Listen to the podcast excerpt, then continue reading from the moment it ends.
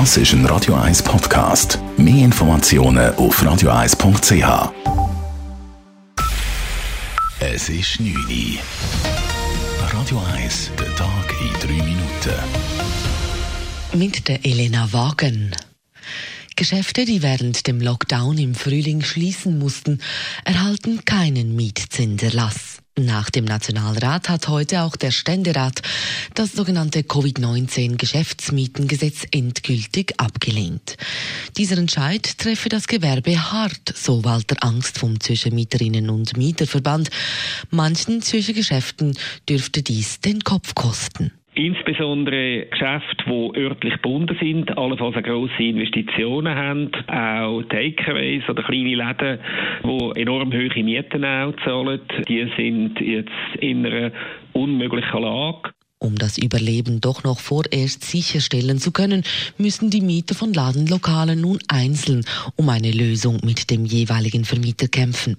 Das Covid-19-Geschäftsmietengesetz wollte, dass Mieter von Geschäftsräumen, die während des Lockdowns schließen mussten, für diese Zeit nachträglich nur knapp die Hälfte des Mietzinses bezahlen müssen und der Vermieter auf dem anderen Teil sitzen bleibt.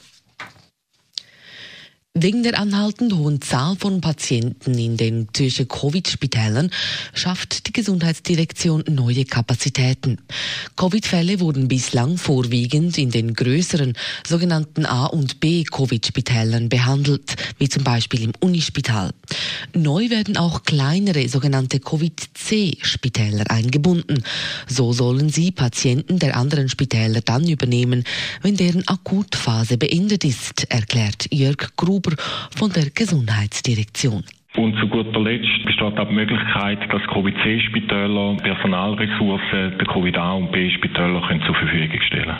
Aktuell werden in Zürich Spitälern 400 Covid-Patienten behandelt, 89 davon auf der Intensivstation. Die Anzahl Corona-Fälle in Zürich bleibt indes hoch.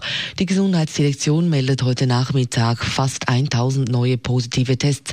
Das sind rund 100 mehr als gestern. Schweizweit wurden heute knapp 4800 Fälle gemeldet. Das sind rund 1000 mehr als gestern. Die Positivitätsrate beträgt knapp 18 Prozent.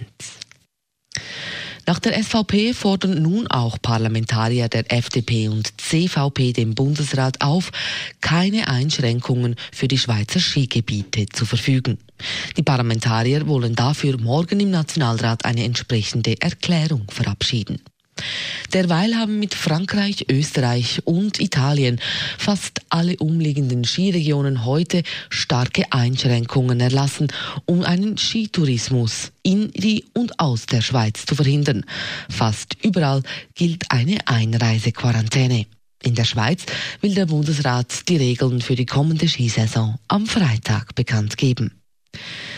Als erstes westliches Land hat Großbritannien heute eine Zulassung für einen Corona-Impfstoff erteilt. Bereits nächste Woche soll mit Impfen begonnen werden. Bei der Zulassung handelt es sich um eine Impfung von Pfizer BioNTech. Es ist die erste Zulassung für diesen Impfstoff weltweit. Die ersten Lieferungen sollen schon in wenigen Tagen im Vereinigten Königreich eintreffen. In der Schweiz ist eine Zulassung eines Impfstoffes noch nicht in Sicht. Radio 1 Wetter. Es bleibt kalt, auch der Rest der Woche. Heute Nacht kühlt es ab auf rund minus 1 Grad. Und im Laufe der Nacht kann es da und dort ein paar Flocken geben. Also aufpassen beim Rausgehen Morgen, Morgen oder beim Losfahren. Es ist glatt und eisig. Dafür tut es am Himmel morgen im Laufe des Tages dann ein bisschen auf. Nach einem bedeckten Start in den Tag mit hochnebelartigen Wolken gibt es immer mehr Auflockerungen mit zum Teil sogar sonnigen Abschnitten. Es bleibt aber kühl. Morgen Nachmittag gibt es höchstens 3 Grad. Das war der Tag in 3 Minuten. Das ist ein Radio 1 Podcast. Mehr Informationen auf radio1.ch.